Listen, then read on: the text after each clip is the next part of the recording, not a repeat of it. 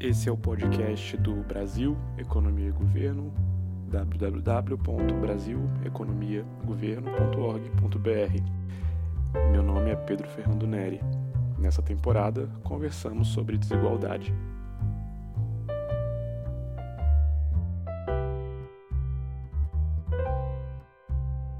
Pedro, a gente falou muito então da, da, da, realidade recente da desigualdade de renda no Brasil, né, que bom, ela é mais alta do que a gente imaginava, ela é mais persistente do que a gente imaginava, ela caiu muito pouco nas últimas décadas, ao contrário do que a gente imaginava. É, a gente falou de tributação é, para as parcelas mais ricas da população, menos gastos previdenciários para a elite, é, política fiscal mais redistributiva, mas eu queria conversar com você também sobre é, a sua tese, porque você não só fez esse esforço em relação ao imposto de renda, os dados recentes do imposto de renda, mas você vai lá atrás até 1920, né, que, que, que começa. É, eu esqueci de falar no, no, início, essa tese do, do, do Pedro, é, aprovada lá na Sociologia da UNB, venceu dois prêmios muito importantes, venceu o prêmio CAPES de melhor tese, venceu o prêmio DAMPOX, que é a Associação Nacional dos Centros de Pós-Graduação em Ciências Sociais, e, e realmente um trabalho muito impressionante. Uma coisa que você diz na sua, na sua tese, que, que é algo de várias, em vários momentos, é que, ao contrário de países desenvolvidos, a gente não observa uma tendência é, da desigualdade no Brasil nesse período, nem só de, de crescer, nem de cair. A gente tem, é, como você contou aqui no início da nossa conversa, é, espasmos, digamos assim, de, de trajetória de uma coisa é, e outra. E um outro ponto que eu acho é, é bem interessante, que se você puder pontuar aí na, nas próximas observações, é que no início dessa sua série, é, bom, com o que você conseguiu é, obter, sugere-se que a desigualdade no Brasil é, não era naquele momento tão mais alta do que em outros países.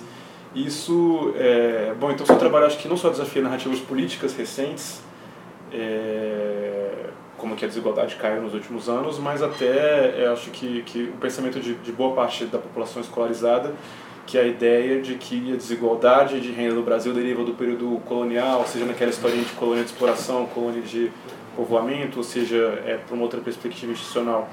Então, é... como é que foi a desigualdade no, no Brasil desde 1920 até 2018. É, isso, na verdade, eu devo muito isso ao trabalho do, do Jeffrey Williamson, né? eu vi nos papers dele, porque ele foi, digamos assim, toda essa hipótese, essa sabedoria convencional que eu chamo, que a gente aprende no colégio, que, enfim, está tudo ligado à escravidão e à colonização, é, ele tem uns papers que são escritos para ser polêmicos e controversos, em que ele junta um monte de evidência que é muito esparsa, porque a gente está falando de séculos atrás, para falar, olha, se você comparar com os Estados Unidos, até é, o Brasil era muito mais desigual, mas olha para a Europa, né? Olha para a Europa, para os países que hoje a gente acha que são o cúmulo do, da civilização, digamos assim, né? o auge da civilização. É, naquela época era terrível, assim, a concentração no topo, a desigualdade, se você calcular os genes ali, muito chutados, mas enfim. Uhum, é, que dá pra fazer. Era, era, super alta, era super alta também. O que aconteceu é que chegou o século XX e durante esse período aí das duas guerras mundiais, a desigualdade despencou nos países ricos e na América Latina ficou ali, né? A gente perdeu o grande nivelamento, é o argumento dele, né? Nivelamento, você está querendo dizer, só para esclarecer assim, para quem não está tão familiarizado com o termo, não leu a tese, é redução da desigualdade. Ah, grande redução da desigualdade, é. É, e aí eu falei, nossa, eu posso usar esses dados de imposto de renda, embora eles tenham muitas limitações, e é super importante deixar, porque é evidente que a escravidão, numa escala que foi feita no Brasil, marca um país em inúmeras dimensões, é, raciais, culturais, econômicas, etc. É evidente. É, é evidente que. É, é, tem até minhas dúvidas se dá para falar de desigualdade de renda é. há escravidão, quer dizer, os trabalhos históricos em geral imputam para o escravo uma renda de subsistência, né? a ideia de que ele tem que ter uma renda, ter um consumo, né? ele não ganha dinheiro, mas ele consome o suficiente pelo menos para viver. Eu acho meio problemático isso, mas enfim. É, que com muitas qualificações e como os dados também não cobrem o século XIX, a gente não, não sabe, mas dá para olhar pelo menos o século XX, justamente o período que o Jeffrey Williamson fala que é quando a ação aconteceu, né? quando as mudanças aconteceram, e realmente, cara, se você olha o início da série, é, mesmo, mesmo achando, ah, tudo bem, talvez os erros de medição no Brasil fossem maiores naquele momento, mas mesmo assim é muito mais próximo, né? não, não vamos dizer que é igual, mas é muito mais próximo de todos os países ricos, Estados Unidos, França, Alemanha, é, Suécia, né? É, Suécia era incrivelmente desigual até a Primeira Guerra, tem uma, é, é, uma realmente uma mudança radical no país. E o Brasil não estava tão longe. Só que aí o que acontece é que justamente conforme um país depois do outro a desigualdade vai caindo brutalmente, especialmente no período da Segunda Guerra, é, no nosso caso, aconteceu até o oposto, né? Durante a Segunda Guerra, a desigualdade brasileira, assim como na Argentina, aumentou, né? A concentração do topo aumentou. É, então fez abrir, tipo, abrir uma boca, né? Tipo, estava junto, um subiu, os outros desceram muito, e aí, enfim, a partir daí, a imagem de que a gente é muito, muito, muito desigual e sempre foi, aí dali para frente faz todo sentido, a gente sempre continuou muito. É, embora recentemente tenha o, a mudança que tem ocorrendo nos Estados Unidos, e até que tem uma certa polêmica sobre esses dados agora recentes, mas é, grosso modo, o aumento da desigualdade nos Estados Unidos até trouxe os Estados Unidos hoje para um patamar de concentração no topo bem próximo ao brasileiro. Né? Que é até uma coisa curiosa, mas é, a maioria dos outros países não. Né? França, Alemanha, Inglaterra, Inglaterra um pouquinho, mas da Europa continental não, mudaram bem menos. Né? E agora, o que a gente não sabe é, um, seria bom pegar esses dados do imposto de renda e tentar validar eles com outras fontes né? Eu acho que tem alguma coisa para ser explorada de arquivo e tal, ver se realmente foi isso. Eu, eu tenho bastante confiança que foi isso. Tá. Mas seria muito legal ter e seria muito legal é, voltar, né? Assim, tentar alguma coisa, pelo menos do século XIX. Tem uns papers que, que, que tentam fazer isso, mas as estimativas já começam a ficar muito incertas. Então, é, às vezes você vê da versão texto para discussão para a versão final do paper, os genes mudam assim brutalmente. Você fala, pô, tem alguma decisão metodológica ali que está influenciando muito, né? O que pode ser real, mas a gente fica com menos confiança, né? Claro. É... Então você pode argumentar que, bom, talvez no século XIX a gente fosse muito mais desigual do que esses países, então aquele momento ali do início do século XX talvez tenha sido só uma coisa passageira. Eu tendo a acreditar mais que a gente estava mais ou menos naquele patamar antes também, né? Então, é é uma mudança na, na, nessa sabedoria convencional, ou pelo menos é, até me escrevo, acho que é uma evidência que parcialmente mostra que tem algo de verdade importante ali no que o Jeffrey Williamson está falando, de que a, a, grande divergência nesse, nesse em termos de desigualdade se deu no século XX mesmo, assim, não, e se deu num período muito curto do século XX também, né? é. Pós-guerra, basicamente? Né? É, eu diria assim, entre 1914 e 1945 né? O timing de país específico varia, mas ali na, na, nesse, entre um ano e outro, entre o início da Primeira e o fim da Segunda Guerra, é, vários países despencaram e a gente não. Né? A gente até aumentou a desigualdade, a Argentina aumentou a desigualdade, a África do Sul, se não me engano, também. A África do Sul é um país um lugar mais complicado, né? por causa do apartheid e tudo. É, mas eu acho que, no mínimo, na, na, na melhor das hipóteses, assim, mesmo que você acredite muito que a sabedoria convencional está certa, que a gente sempre foi muito igual, no mínimo você precisa qualificar um pouco essa. Não foi bem assim sempre. Né? Acho que tá. A Europa era muito desigual. A gente estava falando agora um pouco do, do, período da Segunda Guerra no Brasil, como sendo um período concentrador de renda, e ali a gente tinha uma ditadura, né, o Estado Novo de Vargas. É, a gente passou por outra ditadura depois, óbvio, né, a ditadura militar. Como que é, reage, como, como que evolui a distribuição de, de renda no Brasil em períodos autoritários? De um jeito assim, resumindo o fato estilizado, dá para dizer que ditaduras são bem melhores em aumentar a desigualdade do que a democracia em diminuir a desigualdade. Né? Nos dois períodos de ditadura, é, a concentração do topo sobe, assim, sobe bastante. Né? É, nos dois períodos, no caso da de 64, ela estava bem perto do piso histórico dela e de repente ela vai quase para o topo também. E a mesma coisa durante a Segunda Guerra. É, mas eu acho que mesmo assim também tem algumas qualificações que não dá para. porque também ela não, não, não continua subindo infinitamente. Né? Caso do, do, do, Estado Novo, eu acho que tem uma conjunção ali do. Enfim, todo o Estado Novo e toda aquela fúria anticomunista que foi é, altamente intervencionista e autoritária do Vargas, que quando encontra o momento da Segunda Guerra, que aí é a desculpa, digamos assim, para ter um, um, uma política de segurança nacional em que a disciplina na fábrica no trabalho vira né, pedra de toque, é, é um momento crucial. Né? Então eu encontro meio da, da, do Estado Novo com a Segunda Guerra, que abre uma, oportunidades temporárias de lucro gigantescas em certos setores, porque a competição internacional de exportação e exportação brasileira em certos setores expandiu muito, ao mesmo tempo em que houve uma intervenção ainda brutal, né? uma coisa que eu aprendi durante a tese, que é, foram é, é, editados vários decretos que até suspendiam os direitos trabalhistas em várias indústrias, inclusive indústria têxtil, não tinha nada a ver com a guerra propriamente dita, e o pretexto era, não, nós estamos numa economia de guerra, é, o trabalhador não podia nem trocar de emprego sem autorização do governo e do patrão. Né? Então, se você faltasse um emprego X dias, você já era considerado um desertor em algumas indústrias. Né? Uma, uma pressão absurda. Então, suspendia limite de horário, permitia trabalho de criança e tal. justamente para explorar essas, essas, possibilidades de lucro no momento em que também a sua capacidade de aumentar investimento era muito limitada, porque a importação estava é, difícil. Né? Tá. Então, é, esse momento assim, teve um casamento, digamos, muito perfeito entre interesses empresariais de alguns setores e o autoritarismo do governo. É, mas mesmo assim, eu, eu, sem a guerra é muito difícil imaginar que isso continuaria, a desigualdade continuaria subindo. E a mesma coisa que acontece em 64, você tem um aumento muito grande nos anos 60 ainda da desigualdade, aí ela dá uma parada, quando dá 74 ela já parou de subir. Assim. Quando o Geisel assume, a, a concentração no topo já está ou é, estável ou até já oscilando meio erraticamente, até porque a inflação sobe torna a medida mais complicada. Mas até na, na pior das hipóteses você vê estabilidade. Então, quer dizer, a, a própria ditadura militar chega num ponto em que, em que tem uma pressão, uma reação endógena à, à mudança da desigualdade que limita um pouco que esse processo simplesmente exploda e 1% fique com 50% da renda. Isso não vai, não vai acontecer. Né? Eu acho que gera reações endógenas. Então, acho que durante períodos curtos, especialmente nos primeiros anos das ditaduras, é, você tem uma margem de manobra muito grande é, para ter políticas que acabam concentrando renda, né? É, porque em geral é isso que acontece. Também tem o caso oposto, né? O, o, os dados que existem hoje em dia mostram que na é, Revolução Russa, etc., houve uma queda grande da desigualdade, né? É, embora, de novo, por um jeito, do jeito mais cruel, catastrófico e, e criminoso possível em vários casos, né?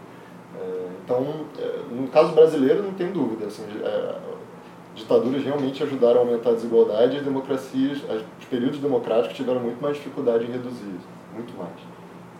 Então, o que eu acho que combina bem com essa ideia de que você tem que mudar as regras do jogo muito profundamente em várias áreas para você ver efeitos é, realmente perceptíveis nesse, nesse tipo de indicador. Né? Porque é, também a desigualdade, ela é, é nenhum governo fala vou aumentar a concentração do 1% mais rico ou vou diminuir a concentração do 1% mais rico. Tá. O governo pensa em termos de setores, de lobbies, de grupos de interesse que estão ali, quem ele quer favorecer, quem ele quer prejudicar, qual é a constituency dele, né? Enfim, é uma negociação política maior, né? É, e no caso brasileiro, acho que a gente, principalmente na, na pós-85, foi uma política muito, e eu acho que na década passada acabou sendo o maior exemplo disso, uma política muito de acomodação de interesses, né? de você não, não tirar de um lado, mas conceder para o outro, meio que tentar né, juntar todo mundo sem sacrifício, digamos assim, sem corte. Né? Só que isso funciona em determinados períodos, em que você está com o país crescendo, você está com um cenário externo favorável, você está com boom de commodities, etc, etc. Isso, tudo bem, super importante isso. Mas em outros momentos, quando você está num período de recessão profunda, não dá mais para fazer isso. Né? Você tem uma restrição fiscal que acaba e aí a inflação sempre foi a solução, né? No caso brasileiro, é. né? Agora já não é mais é, politicamente viável você apostar nessa nessa nessa solução para acomodar os interesses, porque você pode gastar o que quiser, o dinheiro não vale nada mesmo, né? Está se desvalorizando é, de um jeito acelerado, então hoje você tem uma, uma, uma disputa e um conflito muito maior. Agora o triste, o outro lado é que a minha percepção também é que a maior parte dos casos até agora o conflito acaba decidindo por um lado meio de manutenção do status quo até piora, né? Assim, o poder político, a desigualdade de poder político é muito grande, né? É, essa, essa, essa dificuldade de, de a gente conciliar... É, a gente imaginava que, que democracia é, poderia reduzir bastante desigualdade, né? mas não só, né? Acho que você fala bastante na sua tese de, de urbanização, industrialização e, e também não foi assim, né?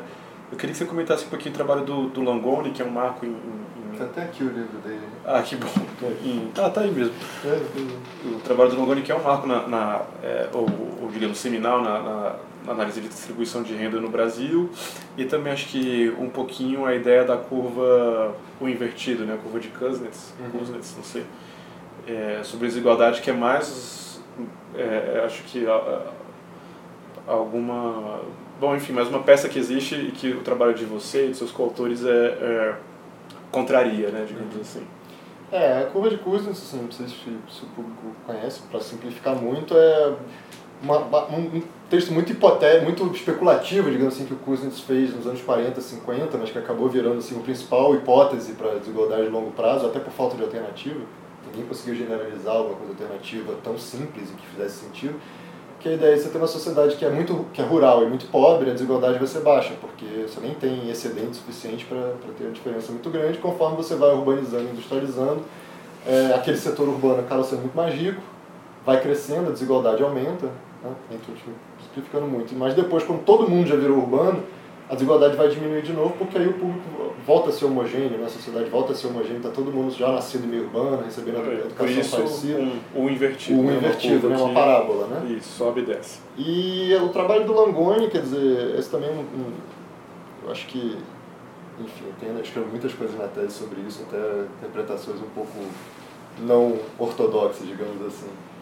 Mas eu, ele, tudo começou porque o Fischl e o Hoffman, e o, e o Duarte, né, o Hoffman até hoje ativo aí, um dos principais pesquisadores do Brasil da área, é, eles foram os primeiros a analisar o censo de 70, de 70 né, as mudanças de 60 para 70, e mostraram que tinha um aumento da desigualdade muito grande. Né? E, e era um momento em que é, a, a ditadura, o discurso oficial não era exatamente ah, estamos distribuindo renda, não era isso, mas era um discurso meio de prosperidade para todos. Né? Todo mundo, o Brasil estava crescendo, né? no final dos anos 60 começou a crescer, prosperidade para todos, estamos desenvolvendo o país para um país moderno. E aí o que eles mostraram é, cara, não é bem assim, na verdade os ganhos do, de quem está ali nos 10% mais ricos estão enormes e o resto da população está ficando muito para trás. E aí é engraçado você ver na época é, as reações, né? o, o Simonsen, um livro dele chamado Brasil 2002, né? de 72, uhum. Ele é, é, muito engraçado, ele tenta desqualificar esse debate, essa conclusão de todos os lados, desde falar que aquilo ali era uma falácia estatística, porque os dados eram ruins, etc., até culpando um monte de coisa, no limite ele culpa até, fala que o problema até é da explosão demográfica, que os pobres têm muito filho e enfim, Olha só. Um, negócio, um negócio meio tenso. Aí, relendo a, a literatura, principalmente os jornais, eles da época, você tem uma coisa basicamente aconteceu, foi o Ministério da Fazenda comissionou o Langoni para fazer um estudo sobre é, distribuição de renda, o que por si só então, me, me dá um certo, assim, de luz amarela, digamos assim, né? É, tem uma entrevista do Delfim que ele fala, ah, não, a gente sabia que aquilo aí não podia estar certo, então contratamos o, jovem economista, etc. O depois foi presidente do Banco Central também durante a ditadura. E aí ele fez esse trabalho que, também, verdade seja dito, um trabalho é, tecnicamente brilhante, né? Pelo amor de Deus, estou longe de tirar o, o mérito. Assim. Ele teve acesso a dados super privilegiados, que ninguém tinha na época. É, microdados, ele teve acesso a, enfim, coisa da lei dos dois terços, algumas coisas de imposto de renda. Ele teve realmente acesso para tudo e soube fazer um, assim, fez do limão uma limonada, porque ele também tinha o know-how técnico é, perfeito, para era o cara certo na hora certa para aquele tipo de discurso. E o argumento final dele é o seguinte, é, é uma mistura de Kuznets com educação, né? Assim, é uma parte é Kuznets, tipo, ah, o Brasil está crescendo muito, a desigualdade está aumentando porque o Brasil está crescendo muito durante o milagre e a demanda por mão de obra qualificada está explodindo. Mas e, depois vai melhorar, né? E obviamente no curto prazo você não consegue formar um monte de engenheiro, demora, é, mas tudo vai melhorar. Assim, é, é, claro que o governo tem que fazer uma coisa, mas o governo também já está fazendo boas medidas para aumentar a educação, não sei o quê. E isso é um fenômeno passageiro, é um desequilíbrio passageiro, assim, digamos, na, na corrida entre tecnologia e educação é um desequilíbrio passageiro. Só que naquela época mesmo, agora, é, o debate é muito polarizado com, com razão, né? Assim, é, é, naquela época mesmo tem até umas trocas de réplica entre a época do Langoni com o Malan, com o John Wells, Pedro Malan e John Wells, assim, que os dois, todos os lados são meio bem grossos e bem ríspidos um com o outro. Mas naquela época mesmo você já tinha assim, muitas evidências, muitas e muitas, muitas evidências que a maior parte do aumento tinha acontecido antes do milagre. O que assim, é, bota muita dúvida sobre o aumento do Langoni. Né? Mas, na verdade, é, assim, historicamente, academicamente, quem ganhou, no fim das contas, foi o Langoni, porque essa interpretação da desigualdade brasileira como uma função é, primordialmente da educação virou coisa hegemônica e é até hoje, e tem um grão de verdade enorme ali. Né? É, mas talvez até para explicar níveis seja melhor do que explicar tendências ao longo do tempo. Né? É, então tem um grão de verdade ali, é uma abordagem que deu muito resultado, mas assim, é, tratar também o livro do Langoni como um livro desinteressado que é, perseguindo a, a, a, paixão pela verdade chegou numa conclusão que por acaso foi extremamente benéfica para um regime militar é ingenuidade, né? E, e e mesmo na época ele ignorou muitas das evidências que mostravam justamente isso, que o período do PAEG, 64 e 67, foi um período dramático de, de, de aumento de desigualdade. Então foi o período que isso mais, mais aconteceu. E nos dados tributários que eu vi agora acontece a mesma coisa, né? É, eu vejo que a inflexão dá em 64 e vai até 69, mais ou menos. Então a maior parte do aumento da desigualdade naquela, naquela década é realmente antes do milagre. Durante o milagre a desigualdade nem aumenta tanto, tem um aumento, mas nem aumenta tanto. É, e aí depois, como eu falei, fica mais ou menos estável, até cai um pouquinho. Então eu acho que é um, um, um resultado que corroboram esse lado de toda uma literatura crítica de nomes, gente que, enfim, os nomes são super sérios até hoje, como eu falei, o Hoffman, o Pedro Malão, o, uhum. o Baixa, né, o Edmar Baixa, assim, eu acho que eles estavam é, bem mais certos do que o Langoni para explicar aquele período de tempo é, específico. Né. Agora, por isso que eu acabei é, e, sendo impelido na tese a olhar muito esse lado institucional e político, porque, é, inclusive naquele momento que o Langoni estava escrevendo, que o debate estava ocorrendo, você falar em corrida em educação e tecnologia, e oferta e demanda de mão de obra, etc., assumindo que é um mercado de trabalho relativamente livre e competitivo, é, é, terrível, né? Porque você tinha intervenções pesadíssimas do governo em cima, inclusive política salarial, determinando qual podia ser o aumento, qual podia ser o reajuste anual, ao mesmo tempo limitando radicalmente a capacidade de barganha dos trabalhadores. Então, é um, um período de muita intervenção para você assumir assim, simplesmente uma oferta, um esquema de oferta e demanda tão é, transparente. Né? É, então, acabei indo muito por esse lado, embora eu acho que tá, ficou faltando na tese um pouco esse outro lado, de olhar mais a estrutura econômica, principalmente no longo prazo, para entender como mudanças tão grandes de urbanização e industrialização, pelo menos durante boa parte do século, acabaram não tendo um efeito tão grande. Né? Como é, 1% conseguiu é, converter, digamos assim, seus ativos. Né? Embora a gente não saiba nem se eram as mesmas pessoas, né? não sabe nada sobre o grau de mobilidade dessa turma.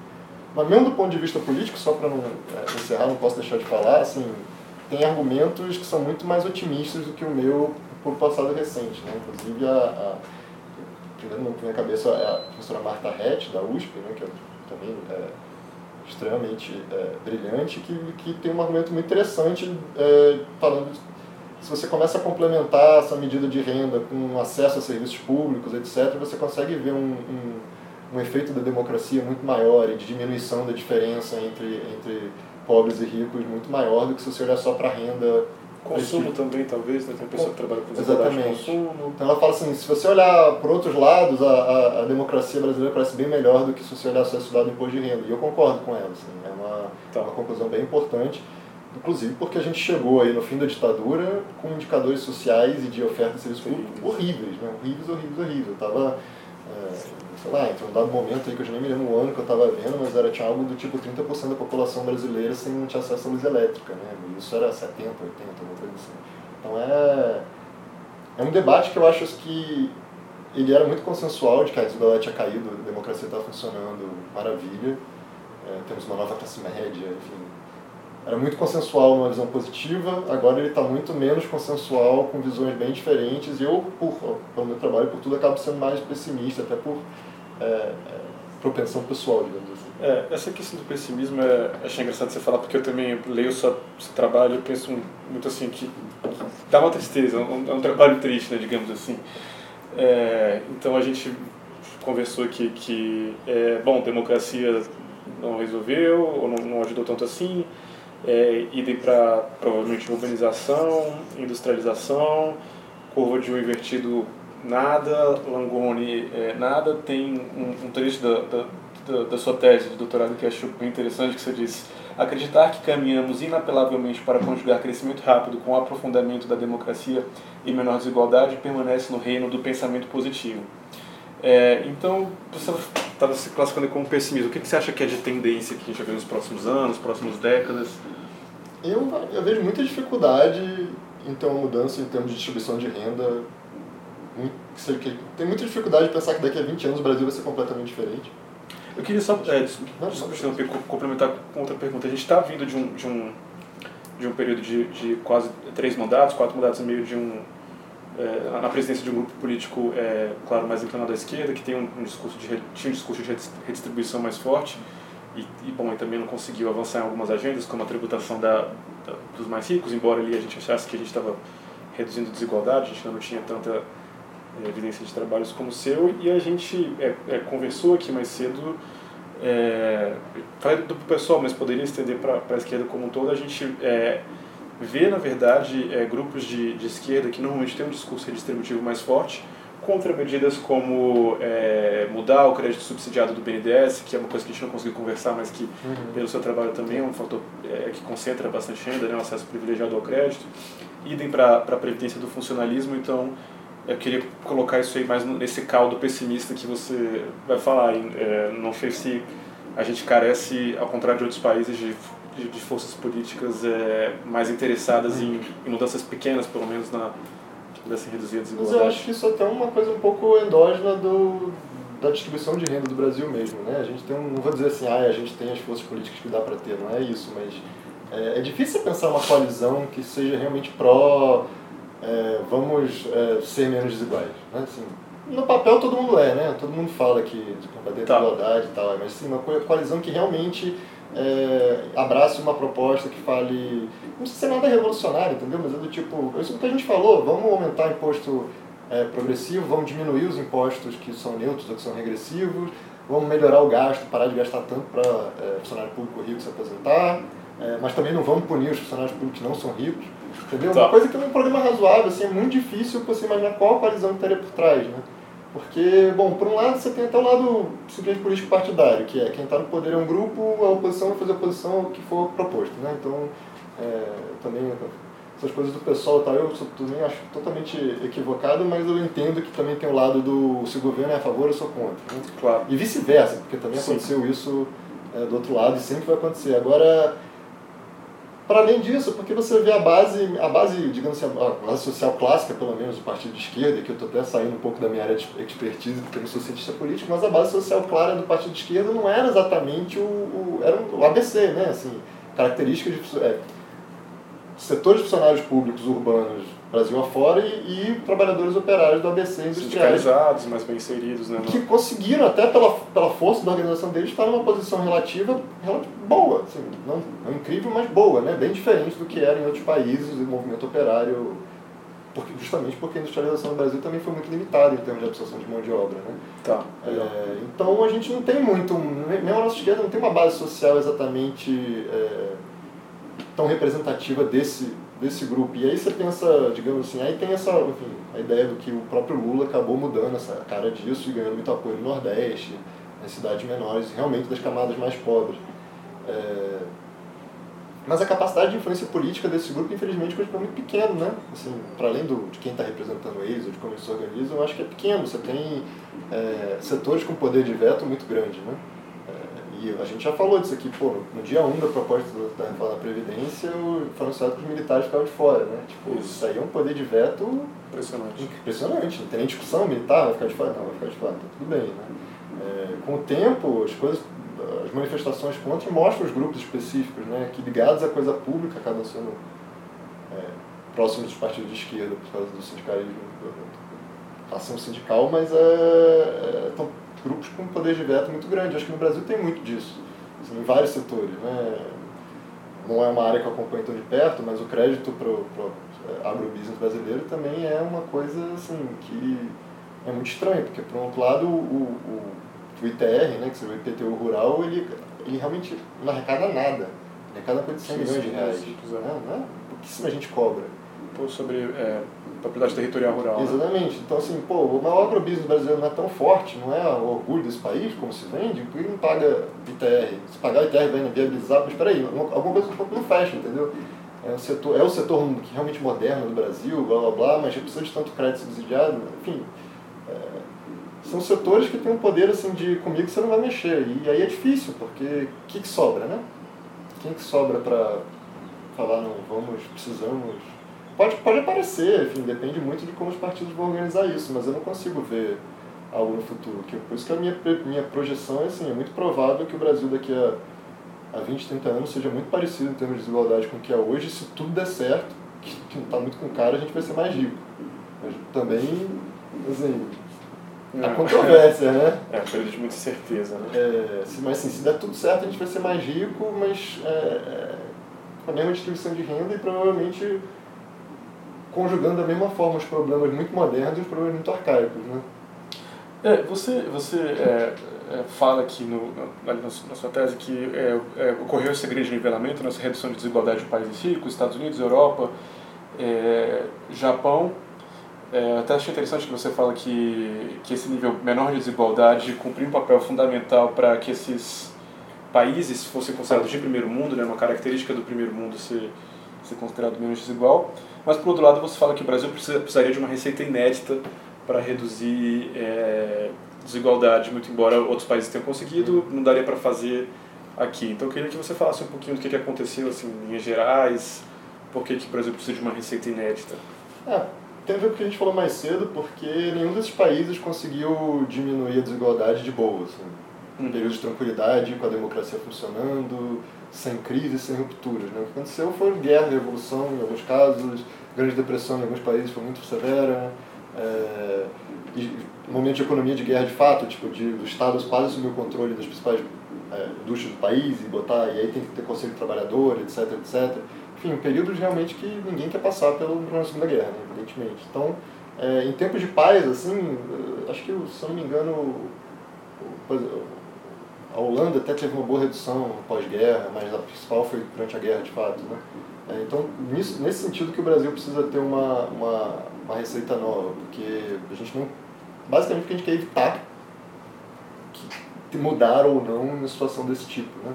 Que precise realmente dar tudo errado e dar uma crise brutal para que as coisas mudem, né? Seria bom, é, mas, mas a gente não tem um exemplo no mundo que tenha acontecido isso. Né? Tem até um exemplo, digamos assim, o caso oposto, que é o caso americano Certo. Dos anos 70, de meados dos anos 70 para cá, de repente a desigualdade começou a crescer muito. Mas mesmo no caso americano, embora numa, numa dimensão infinitamente menor, é, você tem um argumento bem razoável de que internamente, na política doméstica, a sensação era de crise profunda. Né? É, se você olha assim, tem uma coisa até engraçada, né? Se você olha esses países do primeiro mundo, assim, os 30 gloriosos, né? 45 a 75, a economia estava crescendo loucamente e a desigualdade estava estável, bem baixa. Pô, em vários desses países teve assim alguns conflitos terríveis, né? Toda a luta pelos direitos civis nos Estados Unidos, para não falar em Vietnã, etc., mas toda a luta pelos direitos civis eh, nos Estados Unidos teve momentos de, de infinitos momentos de morte, linchamento, é, é, fuga das cidades, né? basicamente da, da classe média branca que fugiu para os subúrbios, é, o, aquele famoso discurso do, do Jimmy Carter, que vai para a televisão para falar que tem um grande malaise que se abateu sobre o país e que a gente precisa reverter isso, senão a gente não vai ter futuro. É tipo um momento assim de, de que não houve uma ruptura institucional, de fato, não mudou, mas de, de sensação de fundo do poço até que vem, enfim, o momento Reagan de não, tá assim porque tá fazendo tudo errado, a gente tem que dar uma guinada, é, guinada política total para recuperar a economia nos trechos de novo, nos dois eixos de novo. Então até tem um argumento ali de que aquele momento internamente de muita crise mesmo, né? Quer dizer, a inflação estava, depois do choque do petróleo, a inflação lá uhum. disparou, dizer, e aí eles passaram por um momento ali nos anos 80 com o Volcker de uma recessão super pesada, com juros altíssimos e tal. Então, e, e onde várias medidas foram vendidas, pelo menos politicamente, como, é, gente, ou vai ou racha, né? Margaret Thatcher na Inglaterra fez a mesma coisa, né? Assim, é, também teve lá o inverno do descontentamento, com infinitos protestos e, quebra-quebra generalizado. E rolou um momento de, ah, de, de, que alguém assume poder e vende soluções com base no vai ou racha, temos que abrir, temos que mudar completamente, não dá para continuar assim. E nesse caso conseguiu né, implementar várias coisas que foram. É, que na verdade é, geraram muitas outras políticas derivadas depois. Então, mesmo nesse momento, tem uma, algo que você pode falar que teve uma sensação de crise, embora seja uma ruptura tão grande é, e mesmo assim, na melhor hipótese, um país, os Estados Unidos é um país que conseguiu fazer o oposto, sair de uma desigualdade relativamente baixa e ver ela aumentando Muito. paulatinamente. Aí também tem tudo em relação à integração global e, e a tecnologia, de fato, também tem um, um papel, algum papel nessa história. É, agora, o que você não tem é a situação oposta, de sair do Brasil e chegar nos Estados Unidos, que era dos anos 70, né? Isso realmente é virtualmente inexistente. Sem catástrofe, guerra. Sem né? catástrofe, guerra. E eu, e eu tento, tento, argumentar, e é uma coisa que eu até preciso pensar melhor, eu acho, é que, na verdade, se você pensa o que é o Estado moderno, a quantidade de coisas que o Estado faz, né? Tipo, pô, o orçamento da União, né? O que é o orçamento da União? A quantidade de linhas e itens que tem. E se você assume que um país muito desigual é quase natural que os, os, grupos mais ricos consigam ter um poder político maior, porque eles conseguem comprar o lobby, conseguem se organizar, etc, etc. Tipo, é infinitas possibilidades do cara conseguir reverter perda, né? Inclusive porque muito do que beneficia os, os contingentes mais ricos é são coisas que são quase invisíveis né, para o público. Né? A, gente não fica, a gente não fica discutindo aqui a minúcia da regulação, de quando a Oi se fundiu com não sei o que, etc., ou de como foi feito. Assim, é, são, entram no reino de tecnicalidade, de regulação, de subsídio, de crédito, que é muito pouco visível, muito pouco transparente, porque é complicado de entender mesmo. Né? Em vários Sim. casos é complicado de entender. Né? Tem uns trabalhos que eu acho super legais do Sérgio Lazzarini, lá do Capitalismo de Laço, que ele é mostra fantástico. a questão do controle acionário das empresas. Cara, aquilo ali, só para você entender como, como, estrutura, como é a estrutura acionária de uma empresa de grande dessas, é, é, complicadíssimo, cara. Então, é, eu acho que isso acaba criando muita, muita chance do você reverter, ou bloquear, ou impedir mudanças grandes, entendeu?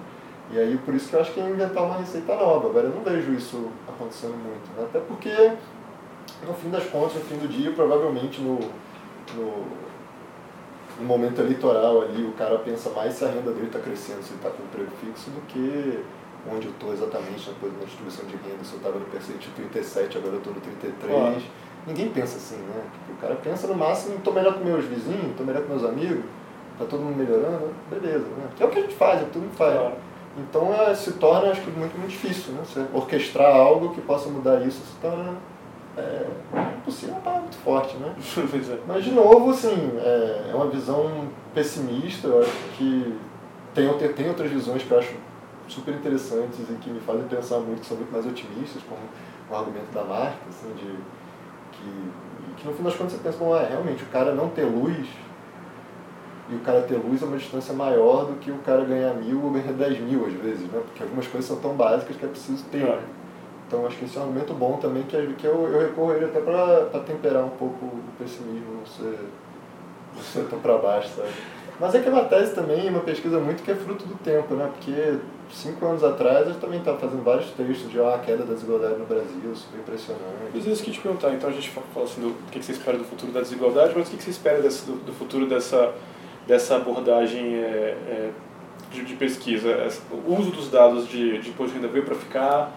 É, tem como melhorar, eles podem ficar mais fáceis, eles ainda são muito difíceis, como que tá? Pô, eles vêm para ficar, assim como dado da RAIS, qualquer dado do administrativo é, vem para ficar, essa tendência não só nessa área, mas acho que todas as áreas de economia, ciências sociais, você vê sempre gente usando é, dado administrativo, dado até coletado às vezes. É, veio para ficar, mas tem muita coisa para melhorar, tem, tem muita coisa para melhorar na divulgação dos dados. É muito legal que a Receita está divulgando com periodicidade e homogeneidade essas tabulações, mas seria muito melhor, muito bom ter mais detalhes, seria incrível ter acesso a microdado, preservando a anonimidade, enfim, vários países dão, dão Escandinavos, que você um? É, até na Colômbia, tem uma ah. conhecida minha que, que fez uma coisa disso para a Colômbia, mas ela teve acesso, ela teve que ir lá na, na Receita Federal Colombiana, obviamente, assinar mil coisas, altas garantias de sigilo, mas ela teve acesso a microdado, construiu, conseguiu construir um painel de pessoas ao longo dos anos, etc., em vários países, Estados Unidos, é, enfim. Isso aí é o futuro, entendeu? É ter esse tipo de acesso. No Brasil eu não sei quando isso vai ter questão jurídica que, que veda isso é meio opaca para mim. Tem uma, uma afirmação que eu achei interessante sua, que no Brasil é muito mais fácil estudar pobre do que estudar rico. Ah, com certeza. E, e ainda é, então. É, com certeza. Assim, felizmente, quem quer uma cópia do cadastro único consegue. Assim, você precisa comprovar interesse de pesquisa, etc., mas é muito mais fácil do que se você quer uma base da receita sem nome, sem nada, você não consegue, você não tem. E isso é importante até para dar o passo seguinte, que eu acho que é o passo que a literatura mundial está nesse momento, que é o seguinte, tá, é, a gente usava as pesquisas auxiliares, agora a gente usa os dados administrativos também, mas a pergunta que fica é como é que a gente junta as duas coisas, entendeu? Como é que se aproveita é, as qualidades das duas bases? Como é que isso aí é uma agenda que está muita gente trabalhando nisso, essa coisa de tentar corrigir o Gini faz parte um pouco disso, né? Uhum. De pensar como é, uniformizar, como a gente ainda faz, e aí a coisa até que o Piketty tem trabalhado hoje, que como a gente pega isso e compatibiliza com contas nacionais. Né? Porque não faz muito sentido você ter um monte de registro que diz uma coisa diferente, você tem que entender o que está acontecendo ali e entendendo que você pode até tentar corrigir, né? Acho que tem muito, não sei se a gente consegue corrigir no final, ter a base perfeita de todos os países, acho que não, mas você consegue é, diminuir os, os ruídos ali entre uma coisa e outra, entender melhor, tipo, dá para fazer alguma coisa na PNAD, no censo, para melhorar essa captação da renda? Tipo, a gente não sabe porque a gente, porque a gente não tem informação do outro lado, né, do lado fiscal, tributário. É, Então eu acho que esse é o próximo passo aí, de tentar combinar essas fontes, usar os dados administrativos, é, ou dados administrativos que permitem você, por exemplo, reconstruir a família do camarada, né? Então você pega dado de imposto de renda, pega dado daqui dali, no final você tem um, tudo que o Estado sabe sobre o cara, né? Assim, obviamente não identificado, protegendo o. Para estudo isso aí não é só para desigualdade, né? Isso dá para estudar infinitas coisas, fazer avaliação de impacto de infinitos programas. Eu acho que o Lucas aqui do IPEB está tentando fazer isso. Ele, obviamente a gente não tem acesso aos dados tributários porque ninguém tem, mas algumas Qual, Lucas, Lucas Mation. Uhum está é, tá fazendo um trabalho sensacional de tentar integrar as bases, bases que são às vezes até públicas ou semi-públicas, assim, de ter autorização e tal, é, de um jeito preservando a anonimidade, anonimato, desidentificando, mas tentando cruzar as informações para enriquecer né, e conseguir você a partir daí fazer umas avaliações de impacto também sobre, sei lá, se N programas estão funcionando ou não, né, você precisa desse tipo de dado. E no caso da distribuição de renda, juntando com o service, seria maravilha, né? O service tem tudo de educação, demografia, enfim, é, indicadores sociais de outras, de outras esferas, corrige a renda, em tese seria perfeito, né? Vamos ver, mas é, aí a gente está muito atrás, mas o mundo também está muito engateando nisso. A gente nem tem os dados que os países têm, então a gente está mais atrás ainda. Mas eu acho que essa é a agenda muito do futuro, assim, eu acredito bastante. Legal. É, acho que a gente fecha por aqui. Se tem alguma coisa que você queria pontuar? Não, mas... cara, eu queria agradecer muito. Acho super legal a iniciativa, acho o blog demais. Não, eu que agradeço, Pedro. Tô às ordens aí. Parabéns pelo sempre, trabalho, pela Estamos sempre à disposição.